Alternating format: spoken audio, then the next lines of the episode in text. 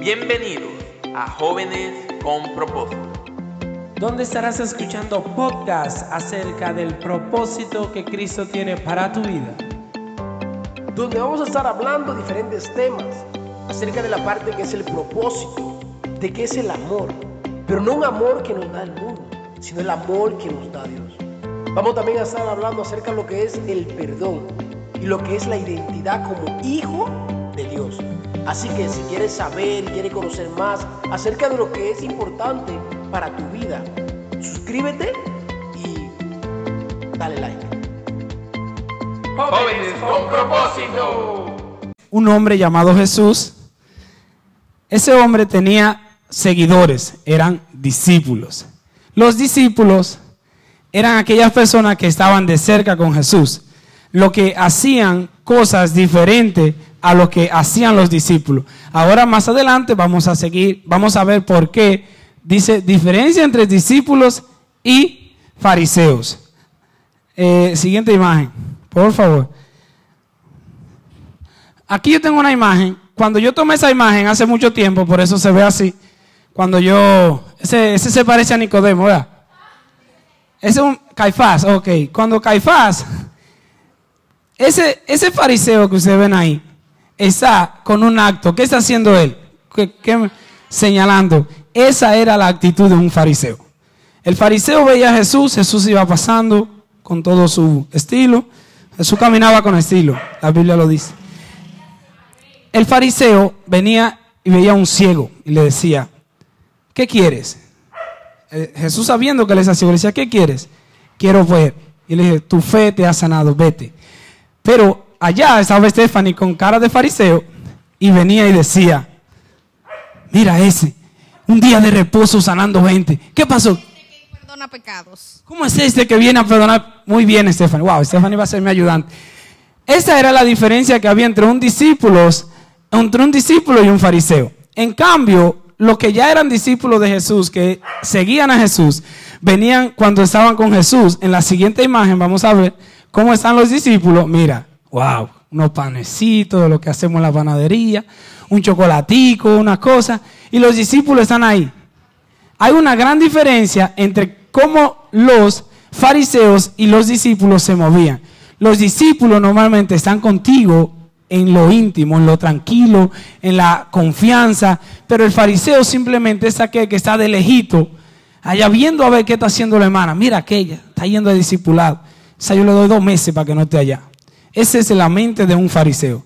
Pero el discípulo es aquel que ve, dice, mira, mira James, viene tempranito, discipulado, media hora antes. Ese está loco, ¿qué busca ese país? Es el fariseo. Pero cuando tú y yo somos discípulos y vemos a James, que James llega temprano, wow, yo llegué 15 minutos más tarde que mañana vengo temprano. Esa es una mentalidad de discípulo. Aquel que busca hacer lo bueno que ven los demás. Los fariseos buscaban juzgar lo que Jesús hacía, pero el discípulo le preguntaba, iba y le decía, Jesús, ¿cómo tú sanaste a ese ciego? ¿Qué tú hiciste? ¿Cómo lo hiciste? Y Jesús venía y le decía, tranquilo, papi, todavía no es tu tiempo, eso vendrá. Pero el discípulo, Jesús hacía, muchachito, estate tranquilo, eso vendrá pronto. Tu turno de hacer esas cosas van a venir.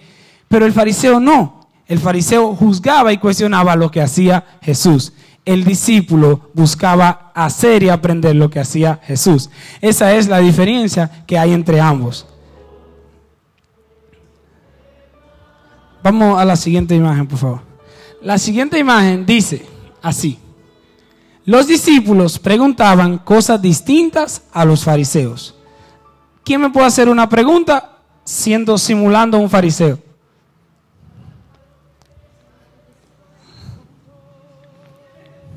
Francia. Oh, Eso era un fariseo, ¿verdad? Ahora, ¿quién me le responde a Francia como discípulo esa? Stephanie, ahora cambiate de personaje. Ok, muy bien. Ya la hermana está entendiendo. Al principio estaba que eran iguales, ya. Está bien, hermana, no hay problema. No hay problema. Muy bien.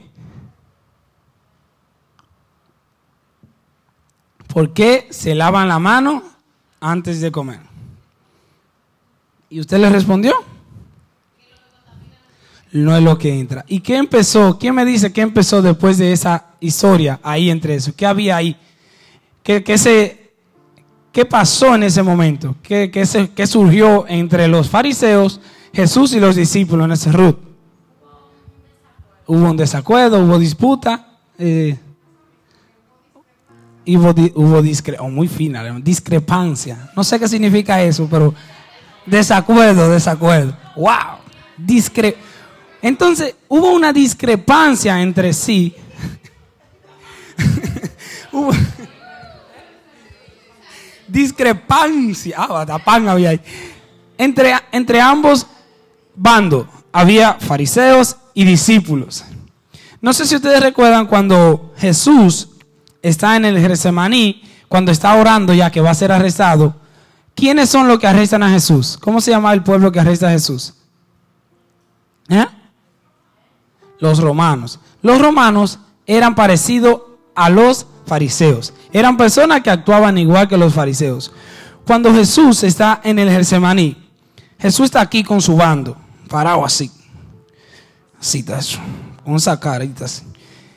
Y vienen, viene un ejército. Dice la Biblia que los, los ejércitos, los bandos de los militares, militares se componían de 600 personas normalmente cada bando. O sea, fueron 600 personas a arrestar a Jesús. Jesús está de este lado con sus 10, con sus 10, discí- con sus 11 discípulos. Porque sabemos de que Judas venía con ellos. Cuando vienen a Jesús, vienen todos. Y Jesús le pregunta, ¿a quién buscan? Y Jesús le dice, me buscan a mí, soy yo que viene. Dice la Biblia que ellos caen en tierra y se postran delante de Jesús y se echan para atrás. Luego vuelven y, están así, no hayan que así. Jesús le dice, soy yo a quien ustedes buscáis. Pero Jesús le dice algo. La Biblia en Juan 17 menciona, Jesús le dice, de lo que me diste, no perdí ninguno. ¿Qué le dijo Jesús? De lo que me diste, no perdí ninguno. O sea, ¿qué pasó si Judas se perdió? ¿Eh? No sé si era de o no era de, pero yo tengo mi teoría. Judas estaba de aquel lado ya. O sea, hay una línea. Esta soguita, mira. Aquí está mi hermano.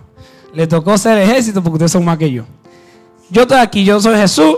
Aquí tengo uno, dos, tres, cuatro, once discípulos conmigo. Ah, míralo aquí. Jesús. Qué coincidencia. Dios es el centro de este negocio. Está Jesús, de, está Jesús de ese lado y está Judas de aquel lado. Ya hay una división entre Jesús y los once que quedan y Judas. Judas está con otro bando. Cuando Jesús le dice, a lo que me diste, no perdí ninguno. ¿Qué pasó ahí? Judas ya estaba con el equipo contrario. Por eso, los que estaban de este lado, que sí pertenecían a Jesús, eran del bando correcto. Los fariseos son de aquellos que se van de aquel bando a ver lo malo que tú haces, a ver las cosas que tú estás haciendo y empezar a juzgarte y decirte, mira aquel, ¿a qué se cree que es más grande porque está yendo el discipulado? ¿A qué se cree más que los demás por esto? Y empiezan a decirte cuántas cosas, pero nunca reconocen lo que Dios ha puesto en ti. Cuando los discípulos de ahí en adelante, ahí es donde la parte que Brian compartía, creo que hace dos domingos atrás, de Pedro. Más adelante, cuando se llevan a Jesús, ahí está Pedro. Vemos a un Pedro. ¿Qué hace Pedro en esa ocasión donde él está en el fuego con una gente ahí, se está, que tiene frío? ¿Qué, fue el, el pecado que cometió Pedro en ese momento? Evelyn. Niega a Jesús tres veces, ¿verdad? Pero más adelante, ¿qué pasó con Pedro? ¿Qué hizo Pedro? Evelyn. Hubo un perdón, un arrepentimiento. Una pregunta, los discípulos que estaban con Jesús, que eran amigos de Pedro, que habían más, nada más no era Pedro, ¿por qué no echaron a, a- a Pedro lejos? Le dijeron, vete, ya tú no perteneces aquí, negaste al maestro. No, ¿por qué? Dígale.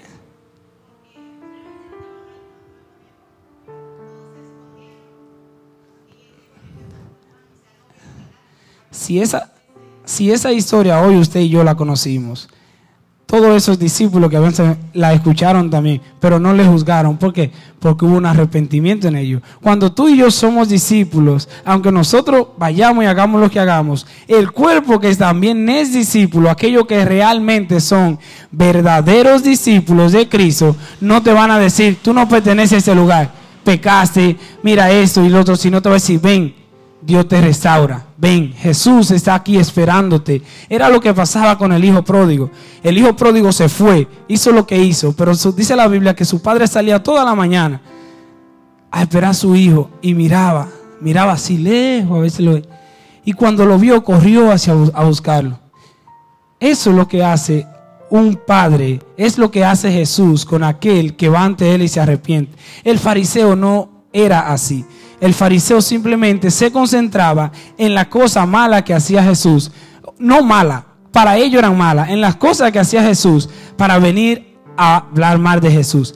La Biblia relata, no tengo el libro exacto, pero la Biblia dice que tramaban trampas contra Jesús. Ellos hacían cosas para que Jesús, a ver si Jesús fallaba y pecaba, para ellos burlarse de Jesús. En una ocasión, ellos vienen y le preguntan, le dicen, Jesús, dice la Biblia que le, hicieron una, le tentaron para ver que Jesús, ¿qué pasa si una mujer se casa? No me acuerdo exactamente la historia. Yo sé que le preguntan unas cosas a Jesús y Jesús viene y le dice otra vez para atrás una respuesta que lo dejó a ellos sin palabras. Por eso es que más se enoja el pueblo, porque Jesús le respondía con una mente de discípulo, de hijo, en vez de una mente igual que ellos de fariseos. Cuando nosotros tenemos una mente de discípulo, no vamos a responder como el mundo responde. Cuando vengan y te digan, mira tú, tú crees que esto porque estás yendo a discipulado, tú decir, no, mira, yo tuve un encuentro con el Señor, estoy ahí porque el Señor me ha llamado y te puede llamar a ti. Pero si es un fariseo, le va a decir, yo estoy ahí, yo me lo gané. Tú sabes lo discipulado que yo, la veces que yo fui a la cancha sin tenis de calzo a, a sudar ahí yo estoy ahí porque Dios, yo me lo he ganado. No fue que nadie. Esa es una mentalidad que no es la que Dios busca. Dios busca a aquellos que son discípulos, que como Pedro lo niega tres veces, pero viene hacia Jesús y se arrepiente. Luego dice la Biblia que con la sombra pasaba Pedro por los alrededores de un enfermo, se sanaba. Felipe, cada discípulo de eso Luego que sufrió tanto, fueron apedreados, muchos murieron en cruz. Cada un discípulo de eso tenía un propósito, pero su propósito se comenzó a ver cuando ellos dejaron de vivir esa vieja manera que ellos tenían como los demás. ¿Qué hizo el mismo Pedro cuando llaman, cuando él llama al, al cobrador de impuestos? Mateo se llama, ¿verdad? Cuando llama a Mateo en la serie de Chosen, para ponérselo bien. No estoy seguro si la Biblia lo dice así, pero me gusta la serie porque relata mucho cosas que a veces nosotros no vemos. Y viene y le dice, ese que, está con el pueblo, con el otro bando, ese tú lo vas a permitir Jesús que venga ahí. Dice, cosa grande yo tengo con él. Eso es lo que el discípulo hace. Eso es lo que Jesús hace con aquel que decide seguirle y a quien él llama. Por más que a ti te quieran venir y decir, mira, tú no sirves para eso, tú no das para eso, tú esto, el otro. Escucha lo que Jesús dice de ti, que tú eres su discípulo, su hijo, y tú vas a hacer cosas grandes en él. Si escuchamos esa voz de fariseo, de esa voz de aquellos que simplemente quieren decir, no, tú estás ahí por esto, por aquello, no. Tú vienes y te plantas y dices, yo soy discípulo. Jesús dijo que yo era elegido, soy amado, soy aquel que va a hacer cosas grandes, aquel que me dio las naciones para mí. Todo lo que hay a tu alrededor Dice, alza tus ojos y mira. Todo esto es mío. Cuando yo entiendo que soy discípulos, todo lo que tiene Jesús va a ser mío. Pero los discípulos se acercaron a Jesús, fueron enseñados, capacitados y luego fue que empezaron a hacer cosas. Muchas veces nosotros ya sabemos que somos discípulos, pero queremos empezar a hacer las cosas que nuestros maestros hacen. Y a veces vemos y decimos, pero mira, ¿a qué llegó primero que antes que yo y yo veo que está haciendo otras cosas. Tranquilo, tu tiempo va a llegar. Hay una parábola donde hay un hombre que tiene un terreno, tiene una cosa para trabajar y, empieza a buscar trabajadores. Es una parábola que Jesús está contando y dice, y llama a uno adelante y le dice, te voy a dar un denario. para que trabaje conmigo. Dice, ok, está bien. Ven, uh, está trabajando. Tres horas después, ve otro ahí y dice, ven, tú también trabaja conmigo, te voy a dar un denario. Llama a dos o tres más para trabajar. Al final, al momento de la paga, cuando le van a pagar a cada uno,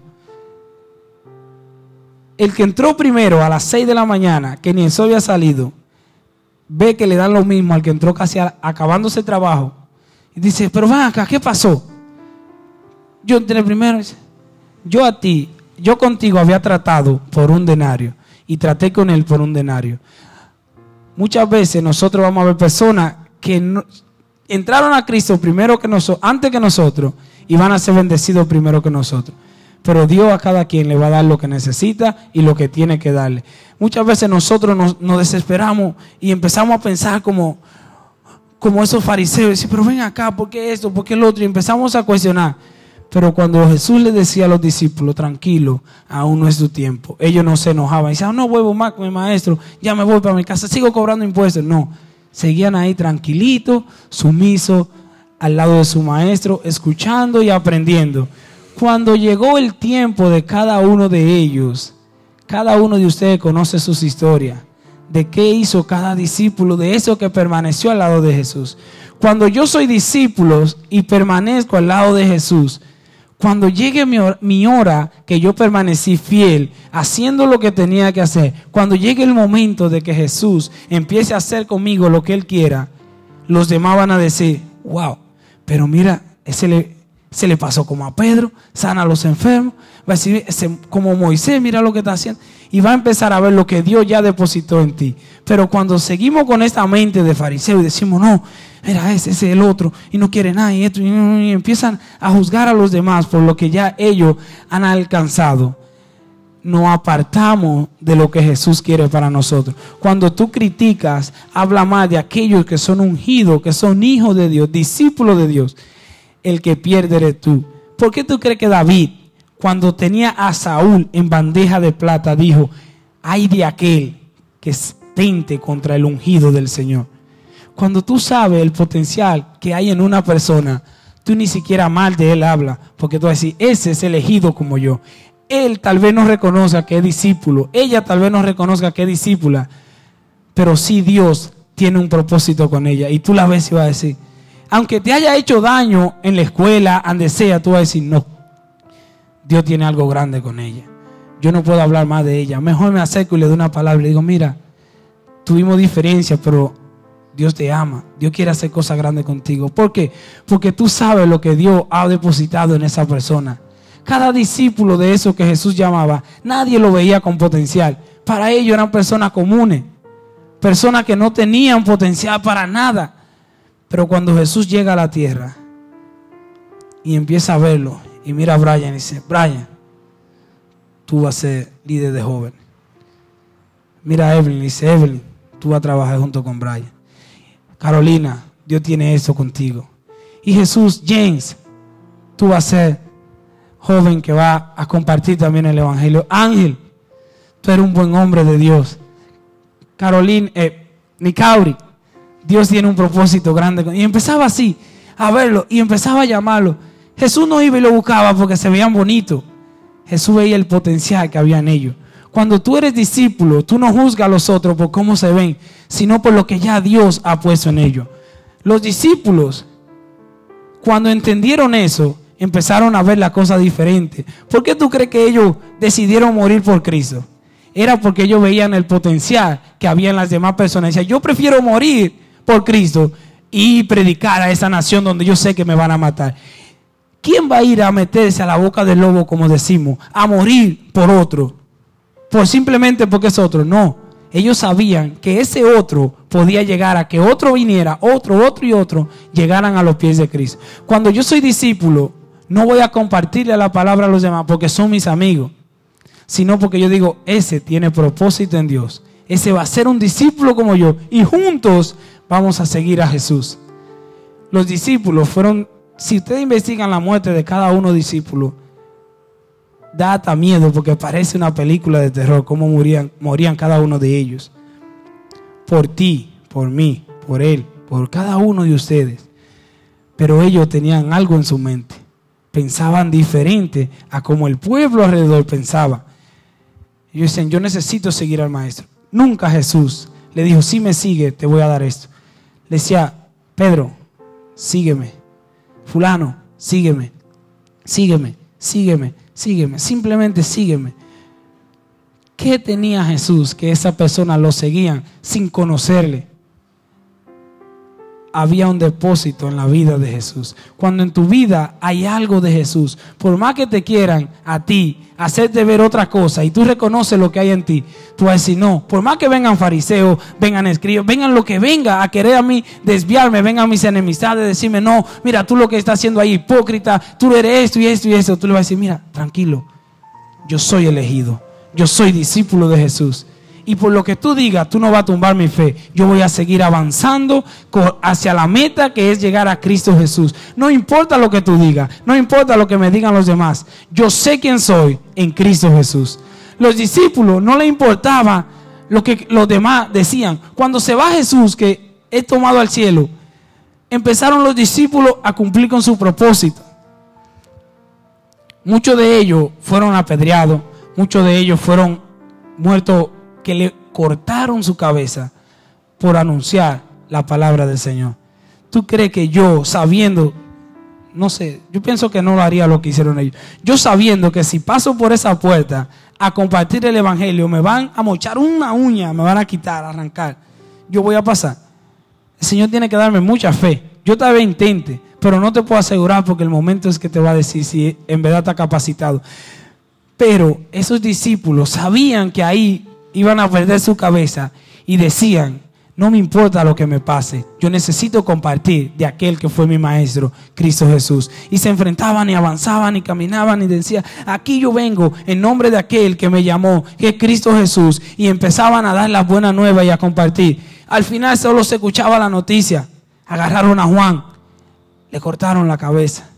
Y dice la palabra que eso llenaba de temor a algunos, pero habían otros que se engrandecían en la fe y decían, allá voy, voy como Juan, lleno de fe, porque la recompensa que viene es eterna, no de este mundo. Y no me importa que se levanten fariseo, escriba, jebuseo, todo lo que termine en ellos, yo voy a seguir, porque quien está conmigo es más fuerte que el que está en el mundo. Quien está en el mundo, ya yo lo vencí en la cruz, dice Jesús. Y por eso cada uno de ellos avanzaba.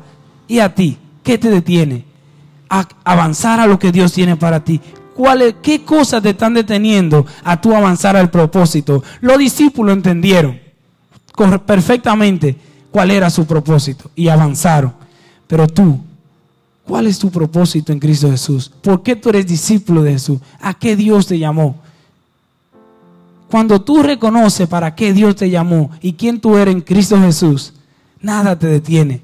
Eso era lo que pasaba con los discípulos. Ellos sabían cuál era su propósito. Y avanzaban sin importarle la circunstancia, la consecuencia, lo que iban a pasar. Eso para ellos era nada, porque sabían lo que iba a pasar de ahí en adelante.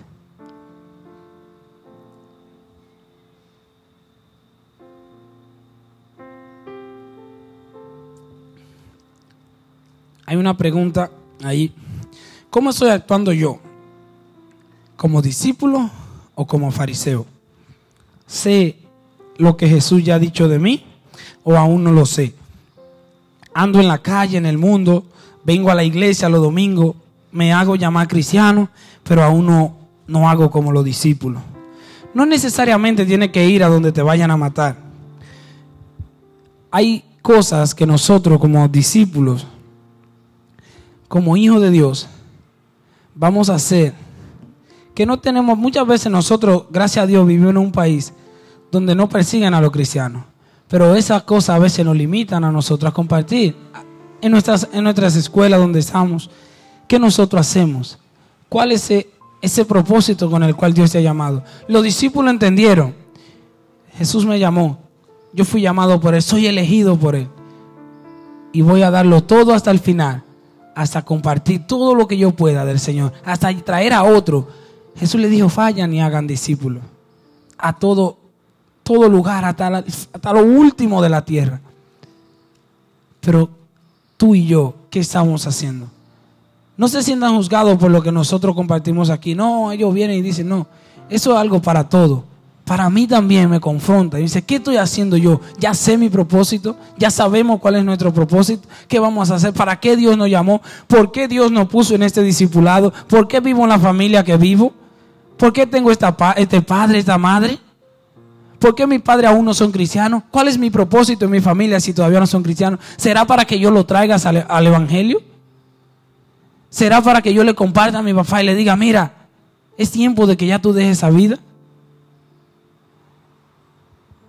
Yo tengo un papá que es alcohólico desde que yo tengo uso de razón. Mi mamá y mi papá se separaron cuando yo tenía un año y meses de edad.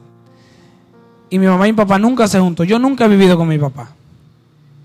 Y yo le doy gracias a Dios que yo no caí en las mismas cosas que cayó mi papá. Pero yo todavía oro por mi papá para que él encuentre su propósito. Yo encontré el mío, discípulo de Cristo. Cristo me dejó mi tarea y la quiero cumplir.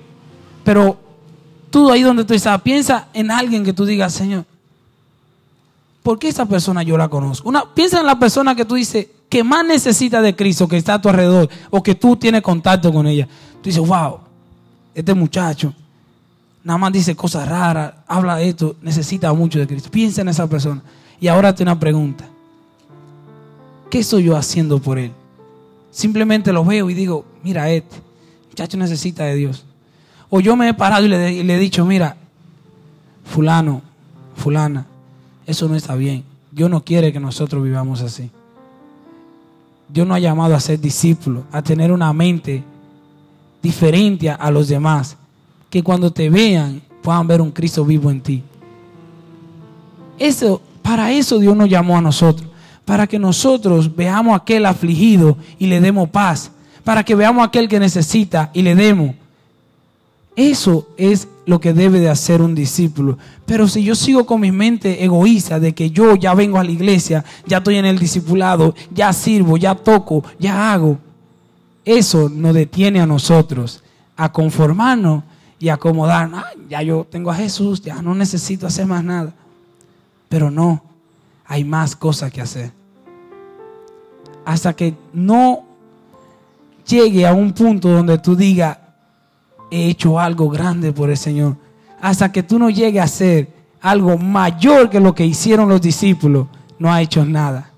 Jesús dijo, mayores cosas harán ustedes si tú no has hecho algo mayor que un discípulo, examinémonos porque no estamos haciendo nada. Mayores cosas harán ustedes. Ustedes ya tienen la mente de Cristo, dice la palabra. ¿Qué pasó con eso? Nosotros tenemos el potencial en nosotros. Jesús nos los dio y dijo, ustedes tienen la mente de Cristo. Vayan y hagan discípulos. Díganle a otro, mira, eso no es de Dios. Ahorita había una de las historias que decía, si tu hermano, tú lo ves que peca, vean de tu hermano y dile, mira, cosa linda, con amor. No, no es a juzgarlo. Mira, eh, tú nada más estás pecando y cayendo y cayendo. Eso hace que la persona se aleje más de Dios porque siempre lo busca para juzgar. Pero cuando tú vas y le dices, mira, tú sabes que Jesús te eligió y me eligió a mí. Y habían cosas que no se podían hacer y cosas que sí se pueden hacer. Lo que tú estás haciendo a Dios no le gusta. Vamos a orar juntos. ¿Qué te parece? Para que Dios nos cambie a los dos. Porque yo también tengo cosas. Pero cuando tú vas y le dices, mira, tú lo que estás pecando, arrepiéntete, Dios te necesita. Si te sigue así, te va a ir para el infierno, te va a quemar en el infierno. Esa persona puede decir, ok, yo quiero, pero fue por más porque se asustó que por lo que tú llegaste a ministrar. Por eso hasta para tú enseñar a otro y decirle, mira, tú lo estás haciendo mal, necesitas ser un discípulo. Porque solo los discípulos saben cómo tratar a la gente. Solo los discípulos saben cómo tratar a la gente. Aquellos que realmente conocen a Jesús van a conocer a los demás. Por eso Jesús dice, aquel que le dé un vaso de agua, eso, un pequeño de eso, me lo da a mí. Aquel que ayude a uno que lo vea en la calle, me ayuda a mí. Aquel que le dé una palabra a otro que lo vea y me la está dando a mí. Aquel que haga algo por alguien que lo necesita, me está ayudando a mí. No crea que cuando tú dures un medio ayuno, cuando tú creas que tú leas la Biblia una día entera, estás haciendo algo por Jesús. Jesús fue claro y dijo, cuando tú hagas algo por alguien, lo estás haciendo por mí. Cuando tú ves ese pequeño niño en la calle pidiendo, necesitando comida y tú ven y lo ayudes, estás ayudando, estás haciendo algo que el reino le suma. Por eso cuando los discípulos terminaron con Jesús, Jesús le encomendó lo que tenían que hacer. Ejecutaron e hicieron lo que tenían que hacer. Porque si ellos se habían conformado, ah, no, ya yo tuve con Jesús, el Hijo de Dios, ¿quién más grande que ese hubo aquí en la tierra? Ya yo no necesito hacer nada, ya tú sabes, pues eso. No, ahí fue que empezó su trabajo, ahí fue que empezó su propósito, ahí fue que empezó todo a lo cual ellos fueron llamados. ¿Qué tú estás haciendo? La pregunta que está aquí dice, ¿cómo estoy actuando yo? ¿Como discípulo o como fariseo? Los discípulos sabían cómo actuar, cómo caminar, cómo hablar, cómo tratar a los demás. Pero yo, ¿qué estoy haciendo? Ahí donde tú estás, hace esa pregunta, que se escuche.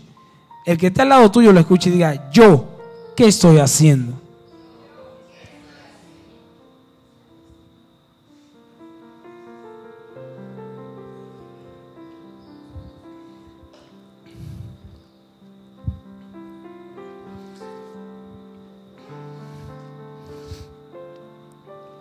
La palabra fariseo viene del hebreo perushim, no sé si se pronuncia así, perushim, que quiere decir separados, separatistas. Y ese el verbo perush, separar, se refiere a una secta dentro del judaísmo que seguían fielmente los ritos, ceremonias y leyes. Por, por ende, se separaban de los demás judíos que eran menos estrictos. Eran aquellas personas, dice aquí, separados, que se creían más que los demás. Por eso venían a juzgar a Jesús porque según ellos, ellos eran los duros, los que sabían todo. Y venían y decían, mira, este viene a sanar en el día de reposo. Y viene Jesús y le dice, yo soy el reposo. Y venía Jesús y le decía, yo soy, yo soy, yo soy. Y cada vez que Jesús le decía el yo soy, era como que una patada en el estómago para cada uno de ellos. ¿Quién es este que viene con toda esa... Y los fariseos por eso se enojaban tanto contra Jesús. Y Jesús también le daba de vez en cuando, le decía su cosa manada de víbora. Jesús también a veces le dejaba caer su chine para que ellos vean quién era Jesús. Jesús era un ungido de Dios. Jesús, hermana, se enojaba. Jesús se enojó. La Biblia dice que se enojó. Pero Jesús se enojó por ver la maldad de aquello que a los suyos vino y los suyos no le reconocieron. ¿Ya tú reconociste a Jesús? ¿Vino Jesús a tu vida y tú lo conoces? En la Biblia hay una historia de un mago que se llama Simón. El mago Simón era un hombre que engañaba a la persona con truco de magia. Y le hacía su truquito y, le desaparecía la carta y no sé qué más le hacía. Y la persona se sentía maravillada. ¡Uh, mira, wow! Y ganaba dinero. Pero donde vivía Simón llega un, hombre llamado Felipe. Cuando llega Felipe, Felipe era un hombre que era discípulo de Jesús, lleno del Espíritu Santo, lleno de Dios. Y empieza en ese pueblo donde vivía Simón a predicar el Evangelio, a lo que nosotros tenemos que hacer. Él lo empezó a hacer en ese lugar. Y empieza ahí a predicar, a predicar. Vienen enfermos, los sana, vienen cojos, salen caminando bien, ciegos, no ven y empiezan a ver. Dice la palabra que Simón, al ver todas estas cosas, creyó. Va y se le acerca a, Felipe y le dice, Felipe, wow, eso está, lo que tú estás haciendo, estoy parafraseando, no dice así literal la Biblia, pero para que me puedan entender. Wow, Felipe, eso que tú estás haciendo, tremendo. Yo me quiero bautizar. Se bautiza el mago Simón. Ahora hace magia. Está bautizado y ahora es discípulo de Felipe. Dice la palabra que él andaba con Felipe, si Felipe se movía para acá, Ahí va Simón atrás de Felipe. Se movía para acá y ahí iba Simón. Pero, más adelante, dice la Biblia que Pedro y Juan estaban cerca de por ahí. Pero toda esa persona por lo cual Felipe había orado y habían sanado, dice la palabra, que aún no habían recibido el Espíritu Santo.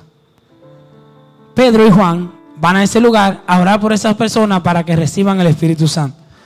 Cuando Pedro y Juan van allá, y empiezan a ponerle la mano a la persona para que reciban el Espíritu Santo. Simón, que era mago, está así al lado de Felipe. ¡Wow! Pues un trucazo. Con esto es que yo voy a hacer dinero. Y empieza a ver. Y va y se le pega a Juan y a Pedro cuando y dice, "Ey, ese poder que ustedes no lo venden. ¿Qué pasó con ese hombre? El que supuestamente se había convertido en discípulo. Supuestamente había seguido a Felipe, que era un seguidor de Jesús. ¿Por qué si ya él creía y andaba con Felipe y fue bautizado, intenta comprar el Espíritu Santo? ¿Qué había pasado con él? ¿Quién me dice qué pasó con Simón? Simón, hay una cuando Pedro le dice a él le dice arrepi Perdón? No, sí, sí, no vi tu mano. No hubo arrepentimiento. Todavía no había una mentalidad de discípulo. Muchas veces nosotros estamos como Simón. Y déjame decirte, es doloroso ver personas como Simón que se bautizaron, que andaban al lado del líder Felipe. Felipe fue un hombre tan grande de Dios. Si no me equivoco, para no mentirle, creo que fue hasta transportado en el Espíritu. Qué gran hombre de Dios, que Simón andaba al lado de él y aún así no era como él, le faltaba. Me vende eso que tú haces. Pedro le dice, dice la palabra, arrepiéntete de esta tu maldad, le dice. Simón andaba ahí, al lado de él, pero su mentalidad seguía siendo como la que él tenía antes. Muchas veces nosotros ya estamos en la iglesia y pero viene un dolorcito, viene una dificultad, no tengo para ir para la universidad. Y ya wow, Dios mío, ¿qué hago? ¿Qué hago? Y empiezan a llegarte esos pensamientos, esas cosas que antes tú hacías. ¿Qué está pasando contigo? Ya no se supone que tú eres seguidor de Cristo, de aquel que provee, de aquel que te da todo lo que necesitas. ¿Por qué todavía sigues pensando de esa manera? Necesitas arrepentirte y caminar como discípulo. Cuando un discípulo veía una necesidad, iba y decía, Señor, el pueblo va a ser atacado. Mete tus manos, Señor, líbranos de esto, Señor. Guárdanos de esto. Consultaban con el Señor. Pero cuando tú sigues con la misma mente de cuando antes tú estabas en el mundo y te llega la primera prueba que tú tú eres de aquello, vas a ser así, te va a desviar del camino que es Jesús, porque todavía no ha habido un arrepentimiento y tú no conoces a Jesús verdaderamente. Queremos que lle- llevar a cada uno de ustedes a ser verdadero discípulo de Cristo Jesús. Por eso estamos hablando mucho de discípulo. Porque muchas veces van a haber discípulos que van a andar ahí, pero no son discípulos verdaderos de Cristo. Felipe andaba al lado de Simón, pero no era un verdadero discípulo. Yo no sé si Simón se había salvado después de eso. No sé si se arrepintió o no. Pero yo creo que después de esa no le quedaron ganas de intentar hacer otra cosa como esa. Judas, que andaba con Jesús, se perdió por lo que hizo. Aún en la Biblia vemos ejemplos de cuando nosotros, por nuestra falta de, por nuestra negligencia, por no ver lo que tenemos al lado, no ver lo que Dios ya nos ha dado, vamos a llegar a ser como Simón, como ese Judas, que en vez de apreciar lo que tiene al lado, tienes al Maestro, el Hijo del Dios viviente a tu lado, y no lo aprovecha, no lo ama como debe de amarlo. No hace lo que Él quiere que tú hagas. Incluso empieza a ver las pasiones del mundo. Empieza a ver las cosas que el mundo te muestra. Empieza a ver lo que están en las redes sociales, las cosas que el mundo dice. Y empieza a amar más las cosas del mundo que lo que Dios te está brindando. Pero es porque realmente todavía no eres verdadero discípulo. Cuando yo reconozco y empiezo a caminar en ese camino de verdadero discípulo de Cristo, es cuando Jesús va a empezar a mí a darme lo que yo necesito. Cuando yo no soy discípulo, busco lo que yo quiero, no lo que necesito. Jesús te va a dar lo que tú necesitas. Vamos a ver el significado de discípulo.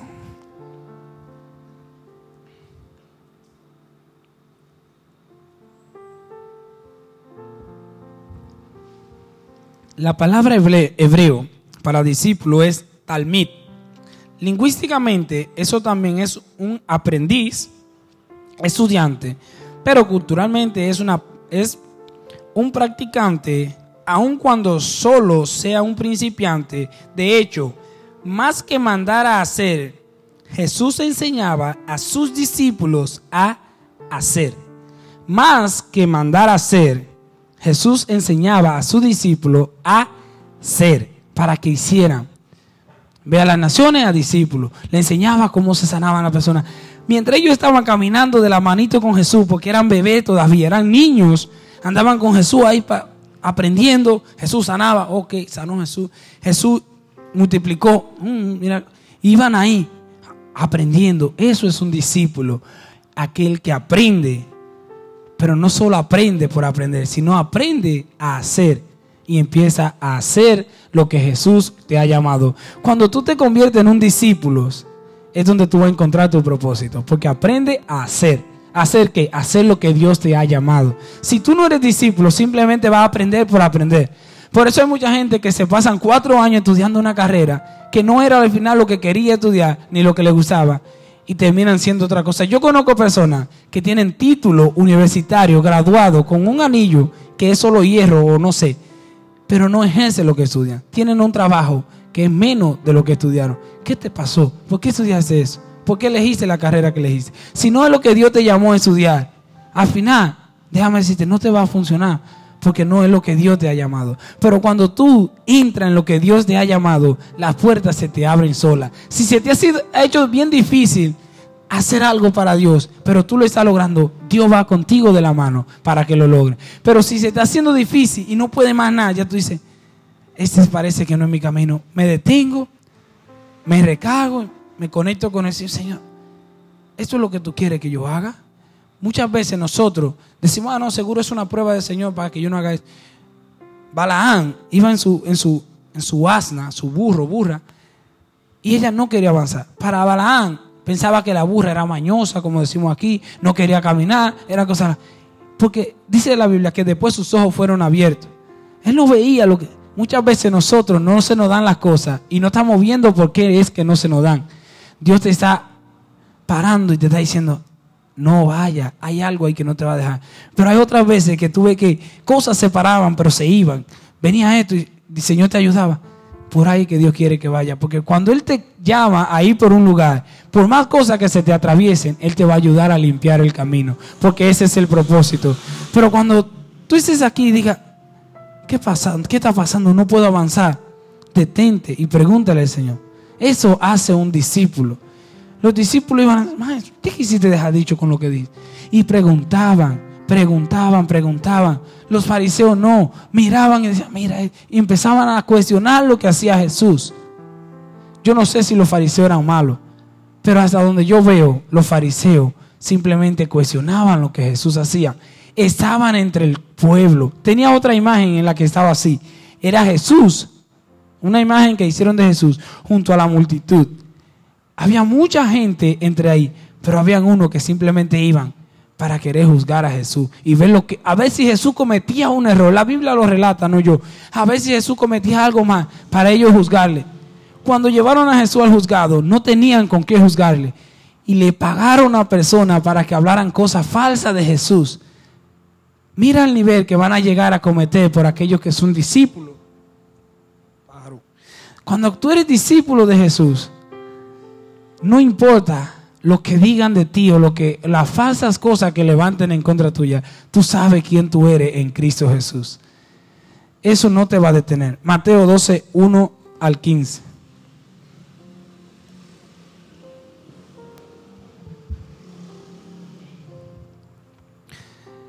Cuando tú eres discípulo y te encuentras en una circunstancia difícil que tú dices, wow, aquí estoy difícil.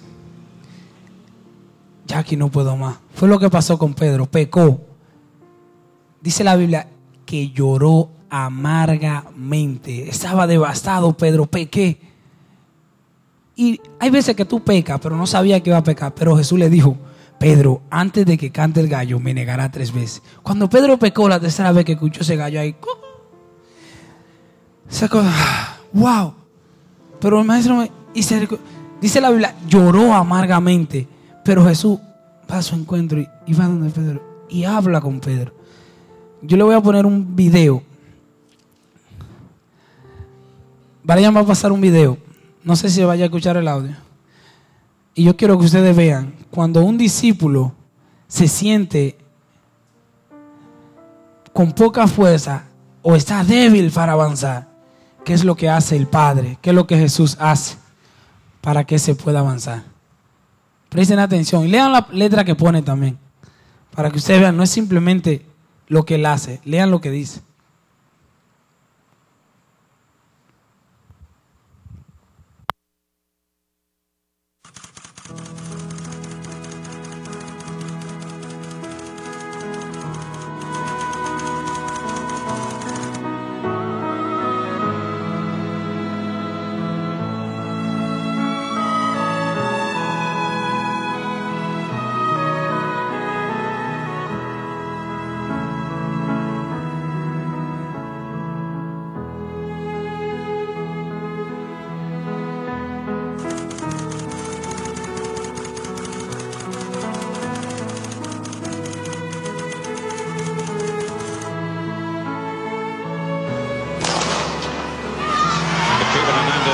Got uh, Redmond to aim at, and so too in lane number three is Steve Lewis. But Redmond's got off very fast indeed, and so too is Ismail of Qatar.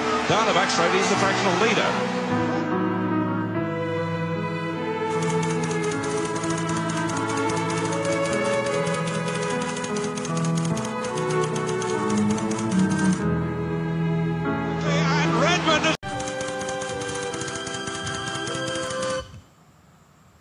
Derek Se había preparado para eso toda su vida.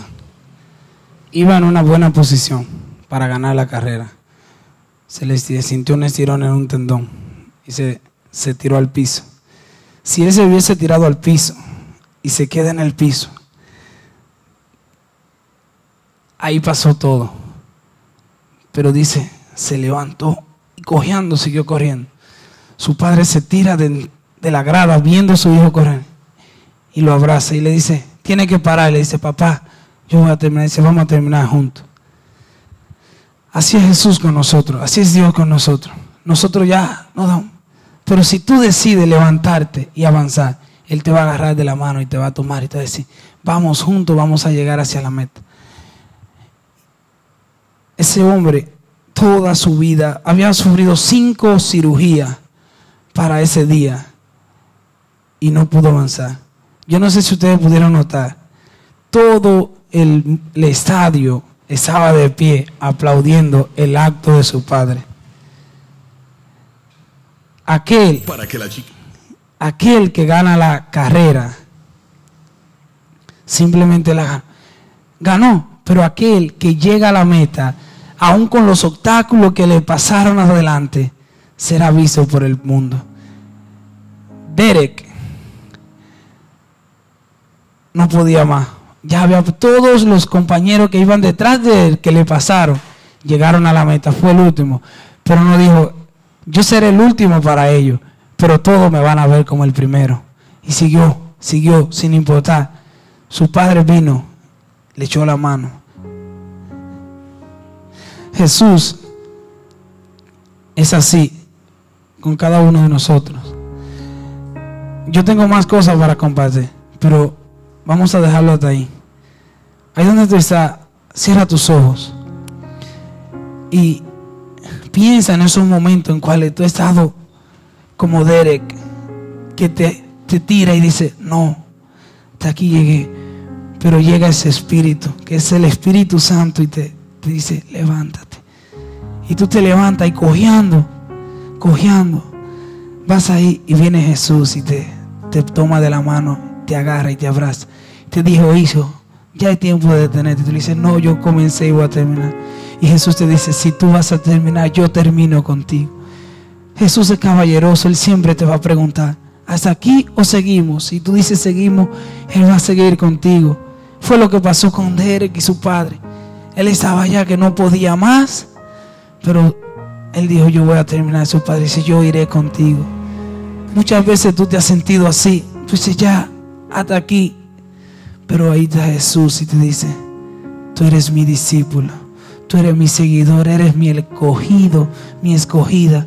Yo voy a ir contigo, voy a avanzar contigo.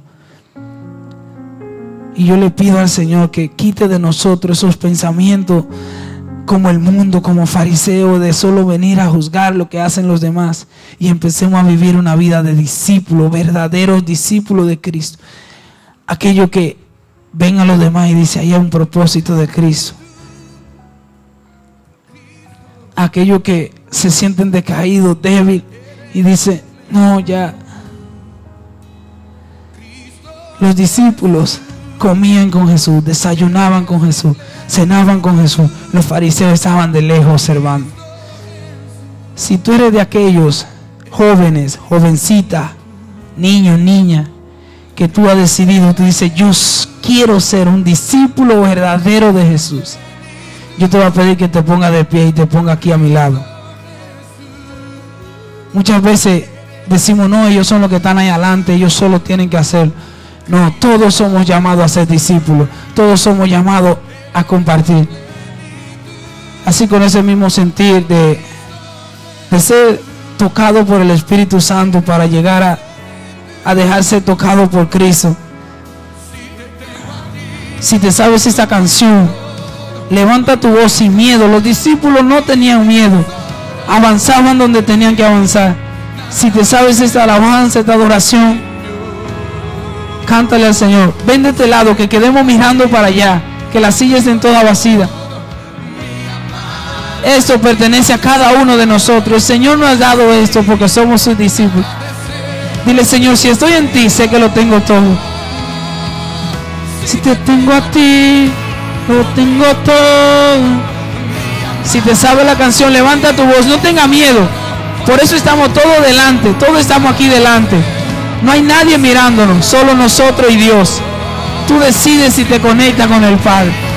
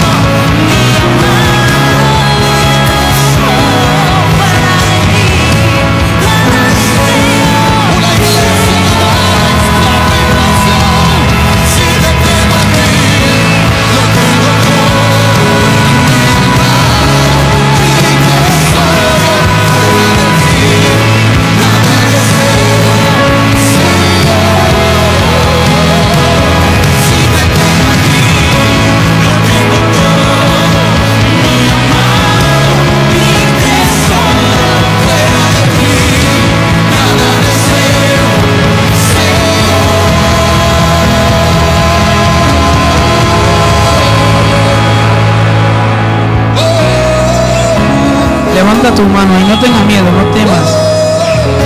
Levanta tu mano. Nos vamos a acercar a orar por ti y a pedirle al Espíritu Santo que fortalezca tus manos, fortalezca tus pies, te fortalezca y tú seas de aquellos que deciden seguir a Jesús. Padre, aquí hay una generación, Señor Jesús, que es verdaderos discípulos tuyos, Señor Jesús que aun cuando nos sintamos débiles, Señor, como Dere, que ya no podemos, Señor, vamos a agarrar de tu mano, Señor, y vamos a avanzar confiadamente en ti, Señor Jesús. Porque si te tenemos a ti, lo tenemos todo, Señor Jesús.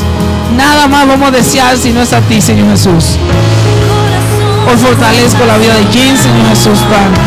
Y digo, Señor Jesús, de que su corazón se apasiona por ti de tal manera, Señor, que ya su vida no le importa, sino le importa agradarte a ti, Señor Jesús. En el nombre de Jesús, Padre, decimos, Señor Jesús, de que son tuyos, Dios.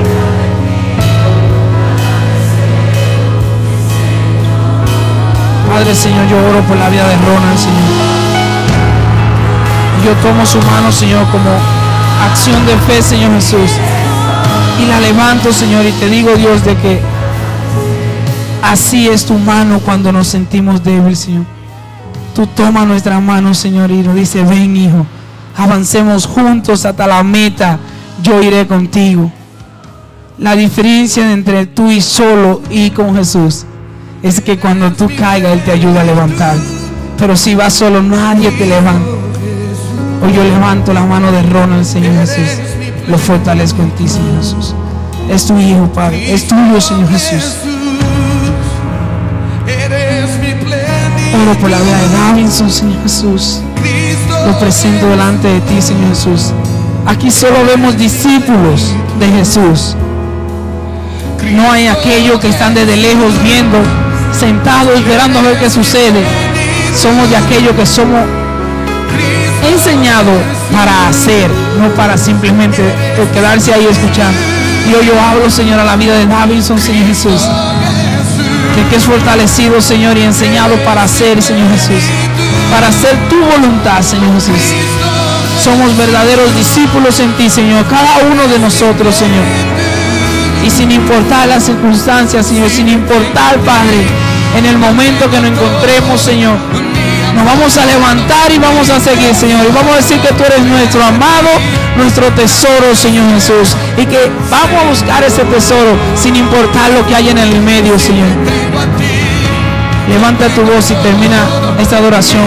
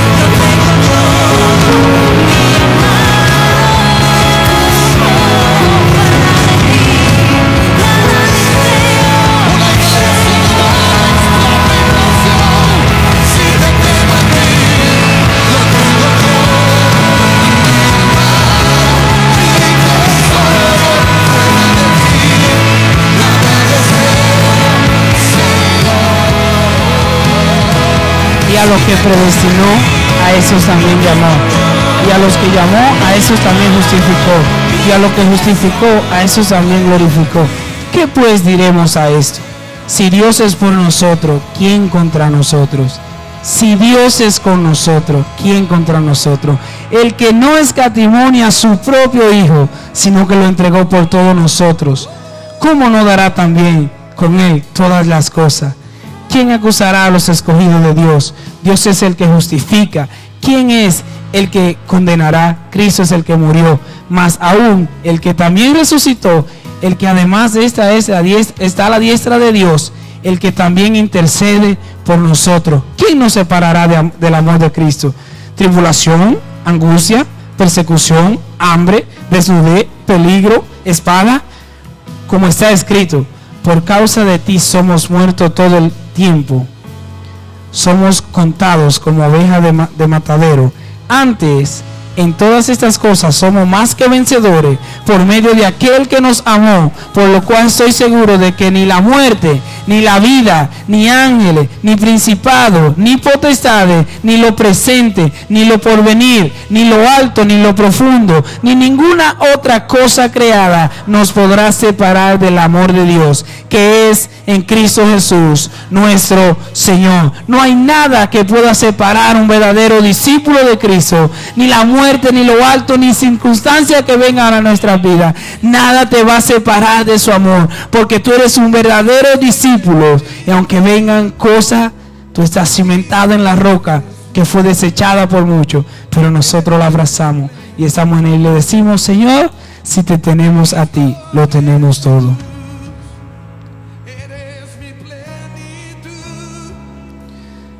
Cristo Jesús, eres mi plenitud. Cristo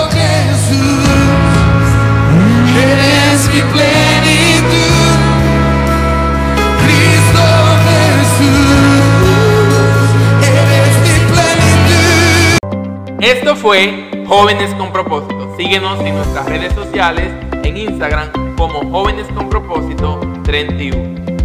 Pero también síguenos en Facebook, como también Jóvenes con Propósito. Pero también puedes escuchar nuestros audios en Spotify, Apple Podcast, Google Podcast y Radio Public. Somos Jóvenes con Propósito.